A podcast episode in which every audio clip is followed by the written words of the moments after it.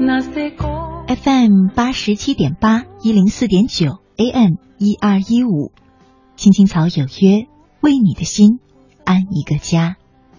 收音机前的听众朋友们，草家的家人们，大家晚上好，欢迎准时走进由中央人民广播电台华夏之声为你带来的《青青草有约》，我是你的朋友乐西，在遥远的首都北京向你送去夜晚的问候。你在他乡还好吗？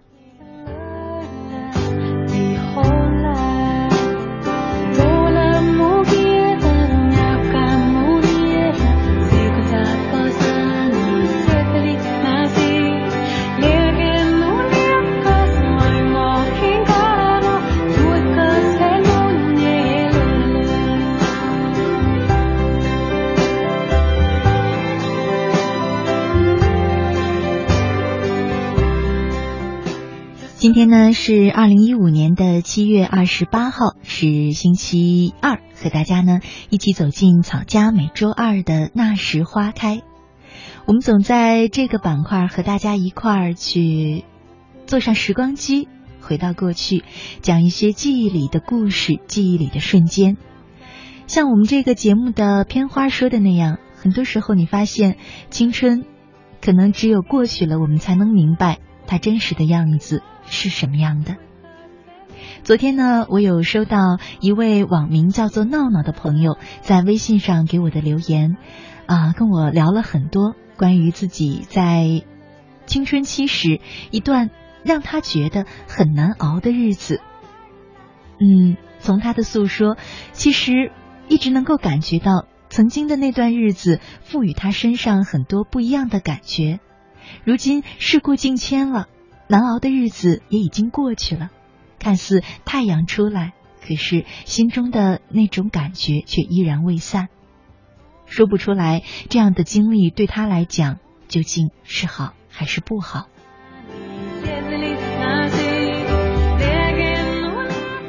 其实，在我们的青春时代，时间迈着非常缓慢的步履，它是我们生命的第一个，算是四分之一阶段吧。不仅是最幸福的，有时会觉得那个时候好像也是最漫长的。那时候从不知道时间的宝贵，总希望日子快些过去。也许正是这样的原因，他留下了那么多难忘的记忆。假如我们要追忆往事，那么任何人诉说发生在这一阶段的东西，可能都要比其他的阶段多得多。这一段生活就像时令之春季。日子本身在根本上就变得令人难熬起来。从青年人的角度看，生活是一个无穷无尽的遥远未来；而从老年人的角度看，生活却宛如一个非常短暂的往昔。想来，一个人必须要活到老年和活到相当长的岁月，才可能看出生活是多么的短暂而值得珍惜。可生活的道理。有些时候，时常是先苦后甜的，并且因为之前吃过苦，后来的甜也变得格外甜。当你正在那段难熬的吃苦的日子，并不自知时，可能回头想想，是心存感激的。然而那段时间让你感觉，却是痛苦不堪的吧？我之前读过一个小故事，啊，讲的呢是一个很有趣的道理，是吃橘子之前。不要吃糖，说的呢是一个小孩打小呢就爱吃东西，苹果、香蕉、荔枝、芒果、橘子都成了他的最爱，各种软糖更是来者不拒。毫不夸张的说，每时每刻都见他在吃东西。按他妈妈的说法，就像一台粉碎机，不停的在吃吃吃，活脱脱的吃成了小胖墩儿。爱吃糖，嘴里的牙齿就被虫咬，一张嘴满口的黑牙。跟那些一辈子抽烟熏黑的老人的牙齿都没什么区别。有一天呢，小孩在院子里玩，嘴里还嚼着他爱吃的软糖。这个时候呢，大人买了几斤橘子回家，他就不再吃糖了，接过橘子，剥掉皮，拿了一半就往嘴里送。可是却只见小孩皱了皱眉，吸着嘴，一个劲儿的把橘子往外吐。大人问他说：“怎么了呀？”他连连摆手说：“酸，你买的这橘子太酸了，一点也不好吃。”大人很诧异，怎么可能呢？买之前都是一一挑过的呀，而且尝了甜才买的，难道是遇到了不良的小贩玩了手脚吗？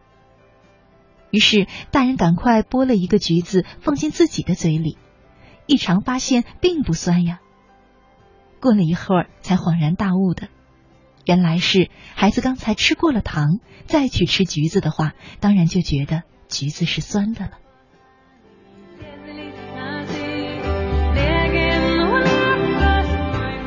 吃过糖再去吃橘子的话，当然觉得橘子是酸的。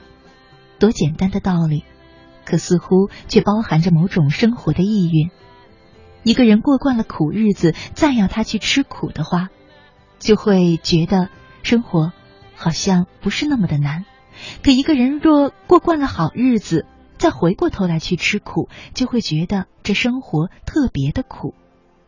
所以很多时候，我们觉得日子那么难熬。尤其是在青春的时候，想来对我们的一生来说，真的未必是一件坏事。好像每一个人总走过生活的那样一段低谷，而那一段低谷，很多时候也正是发生在我们对这个人生、对这个世界不甚了解的青春时期。我在想，如果那个时候体会到了苦，那么以后就不会遇到那种吃了糖再吃橘子的感觉。反而吃过橘子之后，再吃糖，觉得真是甜。所以不要再埋怨曾经度过那样一段难熬的岁月了。说不定现在回想起来，过去的难熬，如今看来，不只是一番试炼，更是生命赐予你的一段礼物。今晚也和大家一块儿去回忆吧。你的人生当中是否也曾经有那一段难熬的日子呢？在我们节目进行的同时，你可以通过微信参与到我们的直播互动当中，在微信里搜索我的账号“乐西”，快乐的乐，珍惜的惜，找到我的账号之后加关注，就可以直接留言给我了。今晚，让我们一起打破记忆的门，去回忆那一段曾经难熬的日子。如果你觉得曾经那段难熬的日子，如今想来不那么痛苦，甚至还有一点点甜，不妨也在微信上和我们分享，期待着你的参与。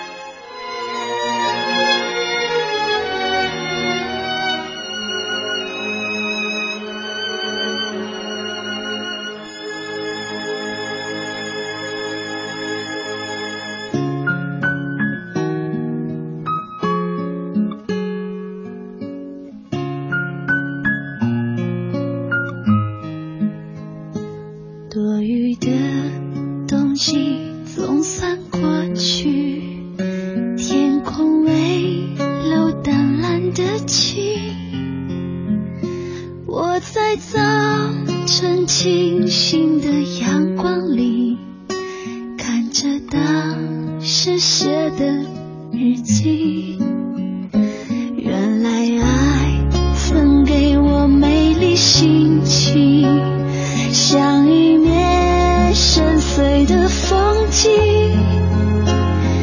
那是爱过他，却受伤的心。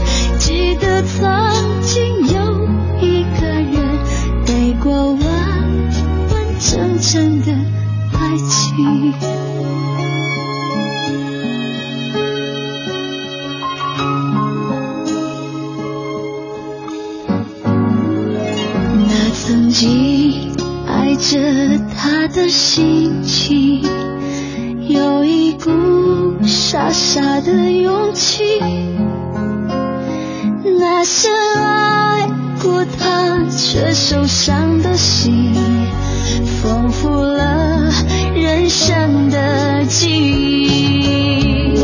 只有曾天真改过的心，才了解等待中的甜蜜。也只有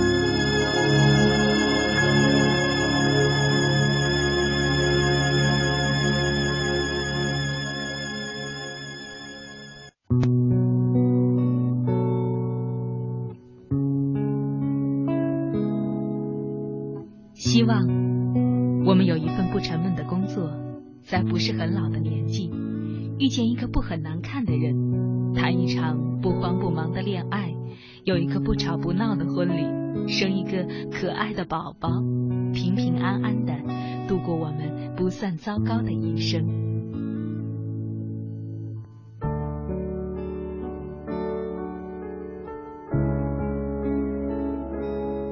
青青草有约，陪伴你度过，即使是平凡，但却不平淡的一生。Oh, my love, for the first time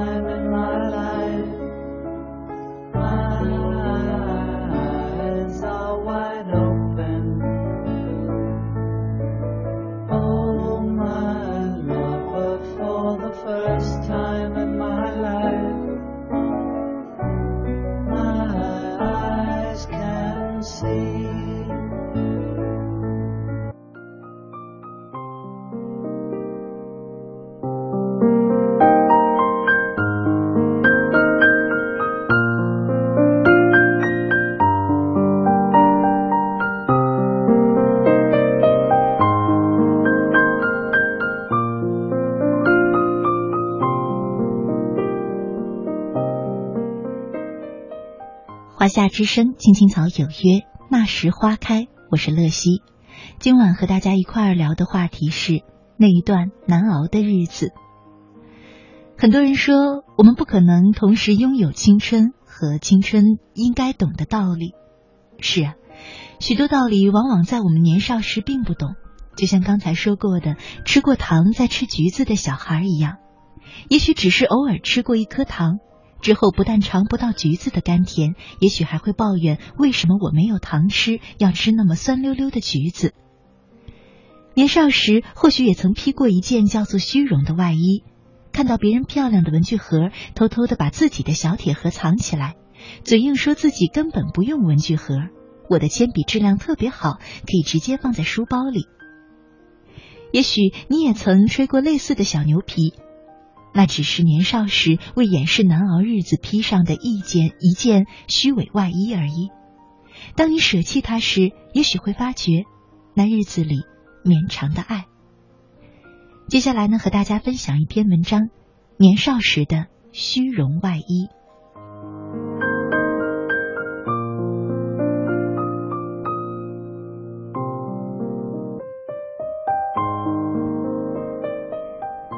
三年级开始，我告别了村校，到镇里上学。这意味着我无法每天吃到母亲做的新鲜菜。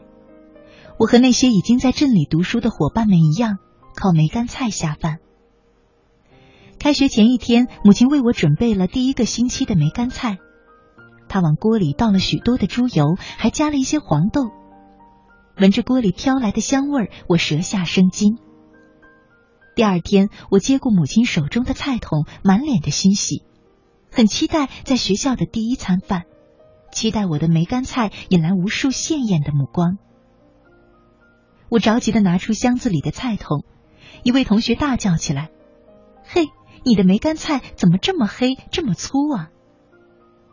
我几乎被他的声音吓了一跳，同学们纷纷围过来欣赏我母亲的杰作。并不约而同地嘲笑起梅干菜的长相。对比其他同学色泽金黄的梅干菜，我的确实是又黑又粗，丑陋不堪。我像只斗败了的公鸡，满脸颓丧。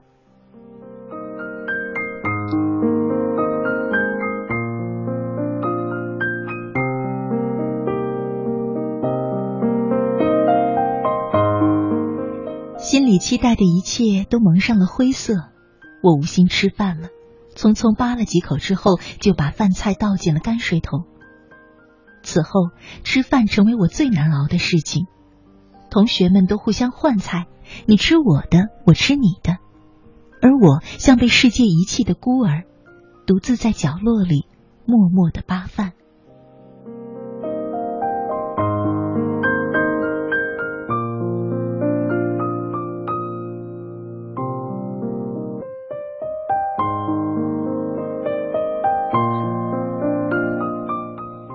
回家后，我抱怨母亲，母亲喃喃地说：“怎么会呢？我放了这么多油，又加了黄豆，闻上去不知有多香。”我大喊：“你的梅干菜太难看了！”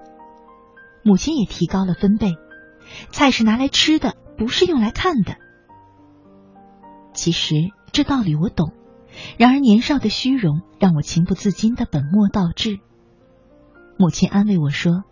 你放心吧，这次炒出来的梅干菜肯定比上次的好看。可结果并不像母亲说的那样，这次炒出来的梅干菜依旧丑陋不堪。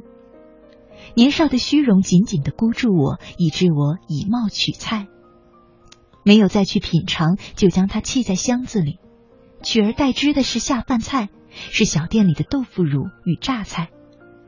同学们对这两样菜很感兴趣，总是抢着把筷子伸进我的饭盒。我虽然经常被他们抢得无菜下饭，但心口却溢出幸福来。此后，我都用豆腐乳与榨菜下饭，并因为同学们的竞相争抢而幸福不已。母亲炒的梅干菜在周五就被我原封不动的倒进了泔水桶。我不知道，如果母亲知道这事儿。会有多伤心？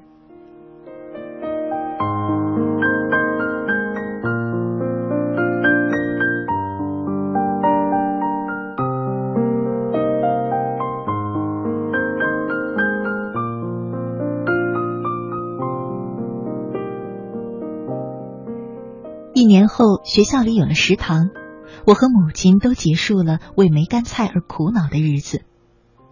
有一年正月。母亲炒自家种的花生，由于火候掌控的不好，把花生炒焦了。开学时，母亲叫我带一些花生到学校里吃，我不假思索的说：“我不喜欢吃花生。”母亲宠溺的看着我说：“别跟我来这假惺惺的一套了，我炒的花生多半还不都是你吃的。”我没有办法拒绝，只能任母亲把花生倒进了书包。刚过完年，同学们的书包都鼓鼓囊囊，花生、瓜子、苹果、橘子一应俱全。他们看着我带的黑乎乎的花生，脸上写满了惊讶。我上铺的同学嚷着：“这么黑的花生能吃吗？”与他们的白白净净的花生相比，我的的确是相形见绌。我象征性的吃了几颗之后，把花生扔进了垃圾桶。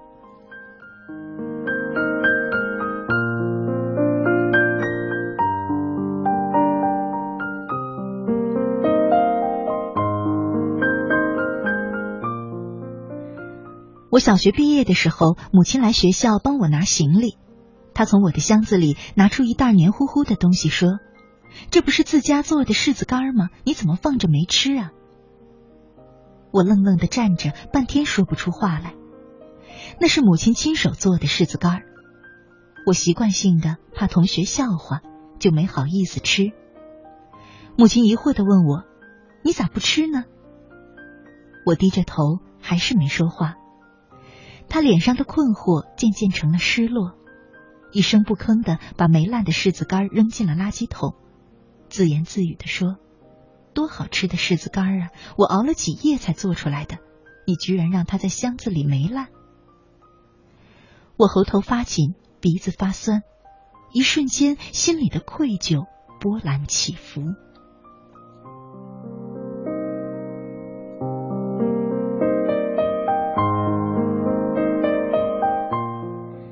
母亲长得结实，干农活得心应手，但做细活确实有点力不从心。尽管如此，母亲还是想方设法的变着花样给我做吃的。我读大学时的一个寒假，母亲买来许多的板栗。晚饭后，她系上围裙，锅前灶后的忙个不停，把炒好的板栗放在担子上，满心的期待。炒板栗的味道很好。只是样子依然是差强人意。他的目光充满探寻的意味。我认真的点点头说：“好吃，真好吃。”他松了口气，笑了，脸上满是欣慰。我平静的内心像突然投了石子，泛起苦涩的涟漪。我一直都没有好好吃过母亲做的东西，这对他来说该是件多么残忍的事儿。开学的前一晚，我叫母亲给我炒些板栗，说要带到学校去吃。她像领了圣旨的大臣一般高兴，连忙系上围裙，朝灶台走去。我看着他的背影，心像被一只大手捏住一样难受。到了学校，我在寝室里津津有味的吃着母亲炒的板栗，室友狐疑的看着我。我犹豫了许久，终于如释重负的说。我妈炒的板栗，你要尝尝吗？室友愉快的拿起了一个，哟，好香啊！我原以为这黑乎乎的东西不好吃呢。那天下午，我与室友分享了我母亲的杰作。后来，我忽然有些伤感。前些年，我披着虚荣的外衣，辜负了母亲给我的许多爱。而今，我终于能舍弃虚荣，发现母亲给我的爱。原来那么绵长。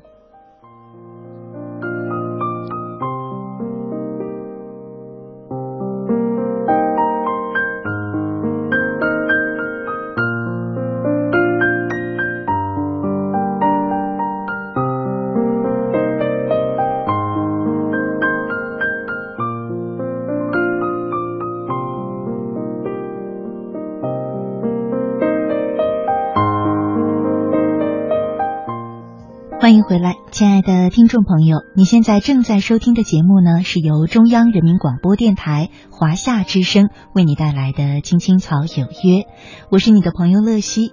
今天呢是周二，和大家一起走进的是草家每周二的那时花开。我们正在聊的话题是那一段难熬的日子。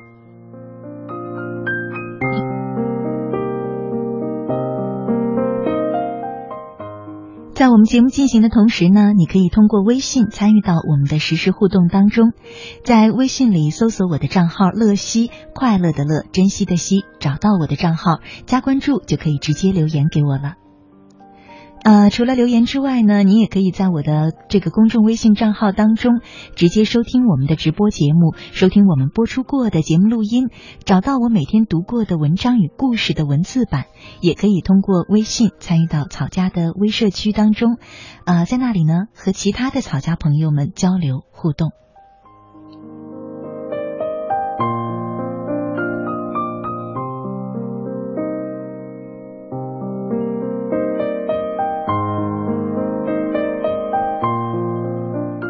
廖国军，他听了我们刚才读的那篇年少时的虚荣心。他说：“我读初中时家里不富裕，看到别的同学穿得很好，我就把家里箱子里的衣服翻了一遍又一遍，啊，把感觉好的衣服穿去上学，这也是虚荣心吧。”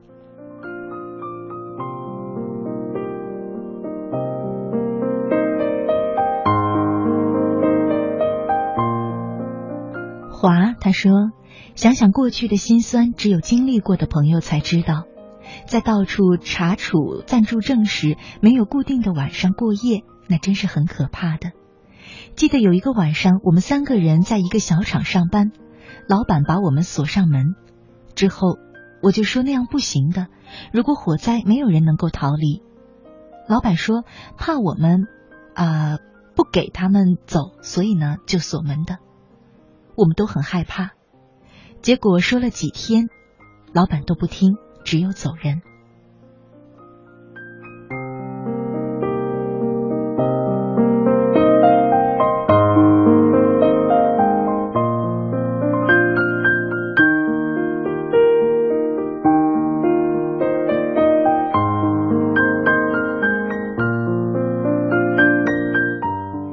开心果他说：“乐西姐晚上好。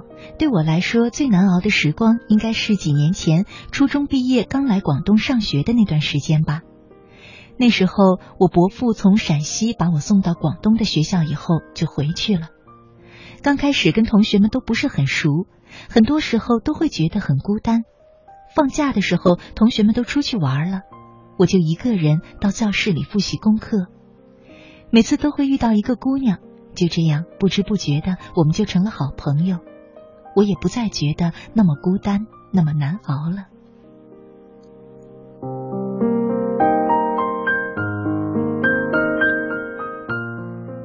风之声他说：“乐西姐晚上好。对于我来说，我觉得比较苦的就是高考前的四个月吧。那时候每天四点起床，复习不会的科目，使劲的背。”吃早餐的时候，觉得脑袋都要炸掉了。每天晚上十二点睡觉，终于功夫不负吧，我上了喜欢的大学。现在想想，回头看也不算太苦，反而有点小小的幸福。还有就是宿舍好友一起奋斗的日子，嗯，那时候苦，现在很甜。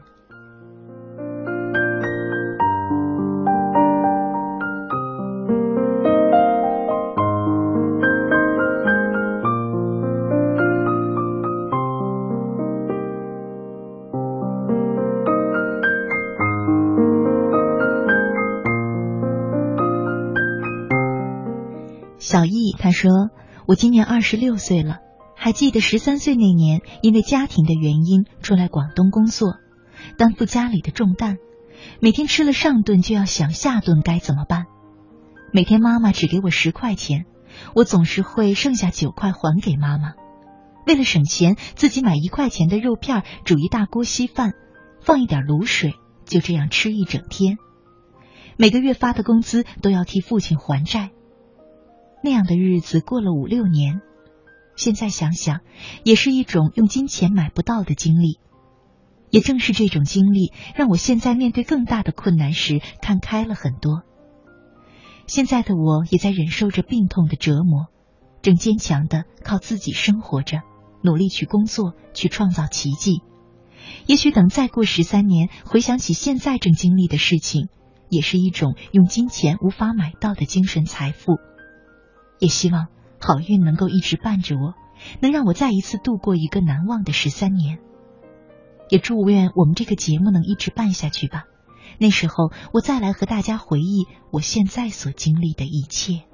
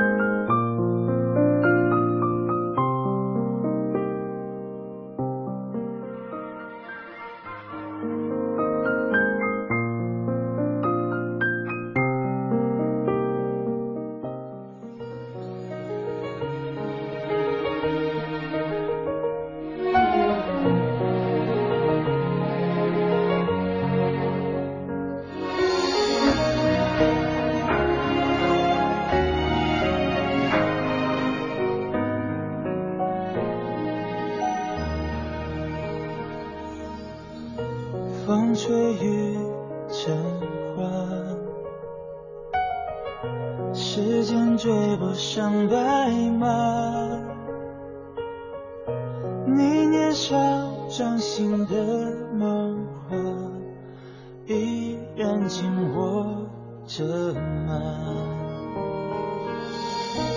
云翻涌成沙。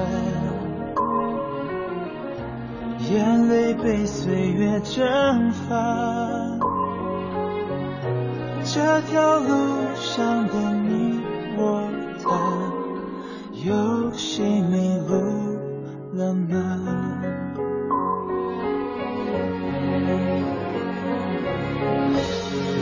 说好不分离，要一直一直在一起。就算与时间为敌，就算与全世界背离。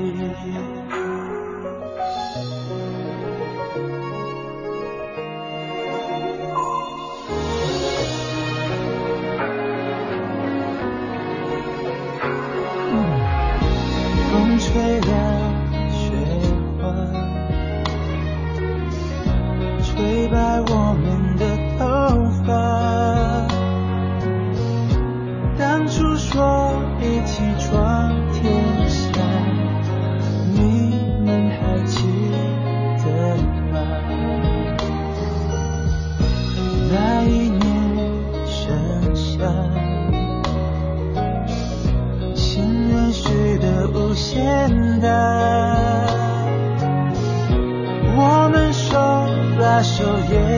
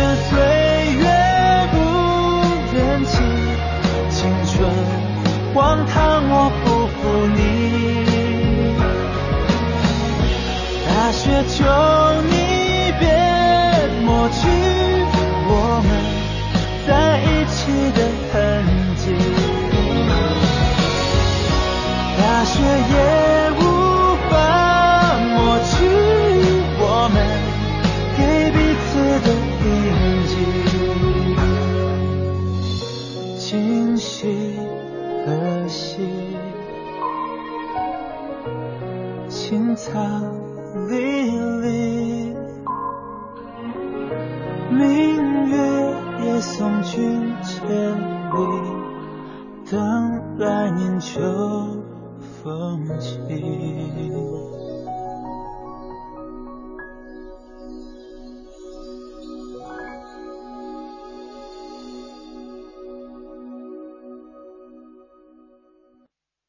再寒冷一点。你说，想要时光慢一点，再慢一点。让我们可以慢慢的品尝青春的盛宴，感受单纯的美好。可是有人说，青春就是用来追忆的。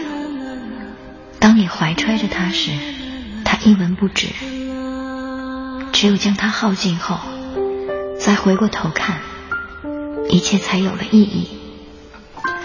爱过我们的人和伤害过我们的人。都是我们青春存在的意义。再寒冷一点。青青草有约，那时花开。想问白云的里面，是否有你相思化作的雨点？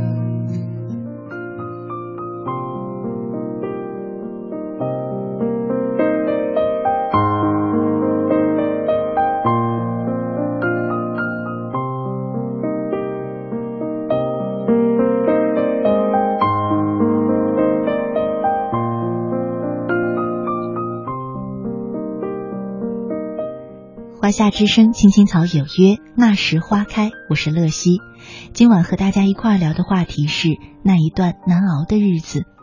很多朋友呢都在微信上留言，和我们分享自己曾经的那一段有些难熬的经历。刚才呢也和大家分享了一些草友们的留言。其实呢，年少时我们可能不太懂这段难熬的日子对自己整个生命的意义。也许每个人都有过一段不为外人道的难熬时光，也许没人懂你，也许没有人陪伴你，但你就是这样熬过了那段时光，努力的成长为更好的自己。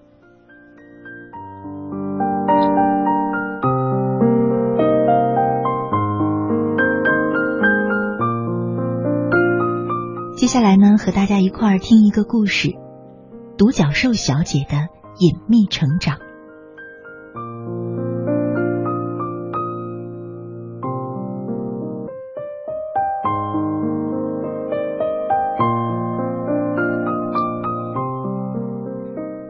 我记得我高中的同学于小妍在文成一中很有名，每个人都知道她。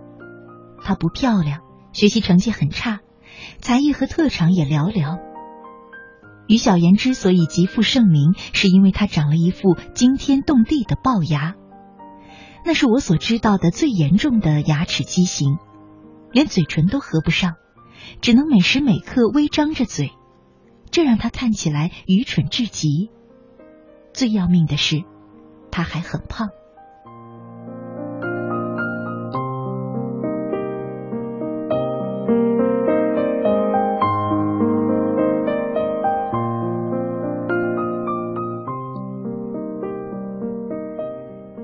刚升学的时候，有人同情和关心过他，可他没有任何的反应；有人嘲笑过和讽刺过他，他也没有任何反应。他不感谢，不愤怒，不微笑，不哭泣，在他的脸上你看不到任何的表情。从他宽阔平板的脸上，两条线一般的眼睛里，你看不到他在想什么。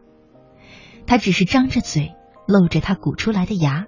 像一头缓慢而孤独的巨大野兽，视而不见的接受我们给他的不公平。从高二开始，随着课业的繁重，升学的压力也越来越大，已经很少有人再提起于小妍了。所以，当我们发现于小妍的异样时，她应该已经持续了一个多月了。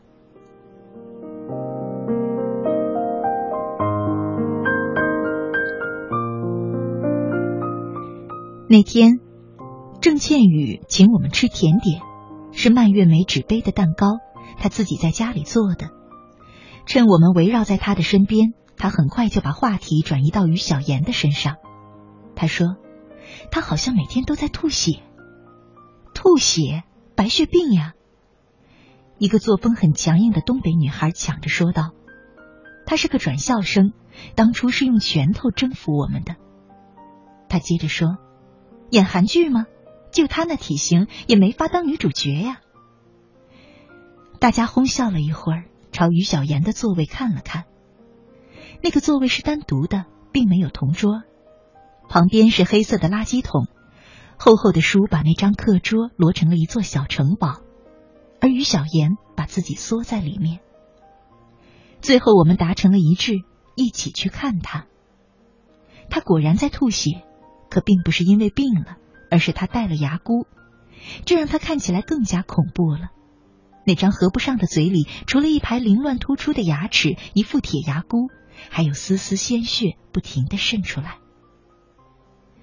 于小妍的话好像比以前多了点儿，听起来却还是那样的刻板。医生说畸形很严重，要我戴两年。我就说他没事嘛。东北女孩第一个走了。我们也很快走了，因为是夏天，他座位旁的垃圾桶味道实在是大。我们很快就把这件事抛到了脑后，而于小妍也被抛到了更远的地方。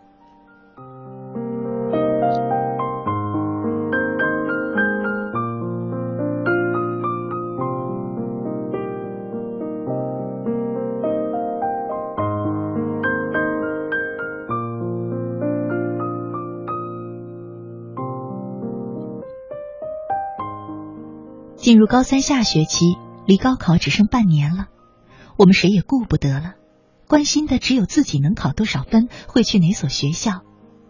但于小妍的名字竟然开始频频的出现在我们的耳中。时间过得再快，也不如于小妍成绩上升的速度。班主任开始找他谈话，向他推荐各式各样的重点高校。各科老师在课堂上请他去黑板前答题，语文老师甚至要他谈一谈如何写出满分的作文。我们像重新认识于小妍一样，盯着黑板前的他。他瘦了一点腰部那里有了曲线，牙齿往里缩了很多，脸变得尖了起来。我们心情复杂的发现，于小妍变漂亮了。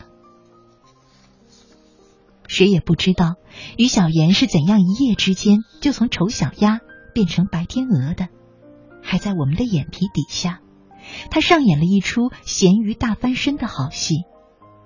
而在高考的那天，这场戏终于迎来了他的大结局。于小妍考了全省的第一名。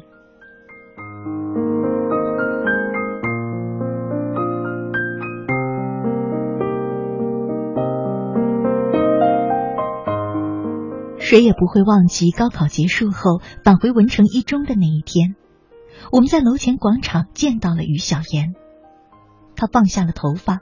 换掉了校服，穿着一条收腰的紧身红色连衣裙，牙箍被摘了，那些错乱的牙齿终于被乖乖的收在了里面。他的脸尖尖的，是饱满的心形。他终于不像过去那样平板着一张脸，他一直在笑，对我们所有人笑。我们每个人都不敢面对他的笑容，那笑容如此之美好，如此之灿烂。又如此残酷的映照出我们的丑恶和无情。她不是天生丽质的女主角，故作矜持的隐藏自己的容貌。她有多丑，我们都知道。我们习惯了她的丑，认为那是天经地义的。因为她的丑，我们伤害她；因为她的丑，我们疏远她；因为她的丑，我们把他逼成一头孤独的野兽，得不到任何的陪伴。于小妍并没有放大或隐藏自己的缺陷，她只是把他们留在那里，留在我们面前，然后去转变。在最好的青春岁月里，这头森林里孤独的小兽，是用了怎样的毅力、怎样的力量，把自己一点一点磨成了如此的美丽和优秀。最难熬的，并不是嘲笑和欺骗，而是疼痛和饥饿。于小妍这样对我们说：“没有人知道他除了戴牙箍，还拔掉了五颗牙齿；没有人知道他每天都不够睡；没有人知道他天天吃萝卜青菜该有多么痛苦。他做的一切努力，没有人知道，也没有人关心。当同学嘲笑他，所有人都不心不想走开的时候，他对自己说：没有关系。”在青春这座茂盛繁杂的森林里，这头丑陋的野兽，动物们疏远它，欺侮它。它孤独寂寞，只能与树木、溪流、星辰、日月为伴。在漫长而疼痛的岁月中，它终于成长为优雅、美丽的独角兽。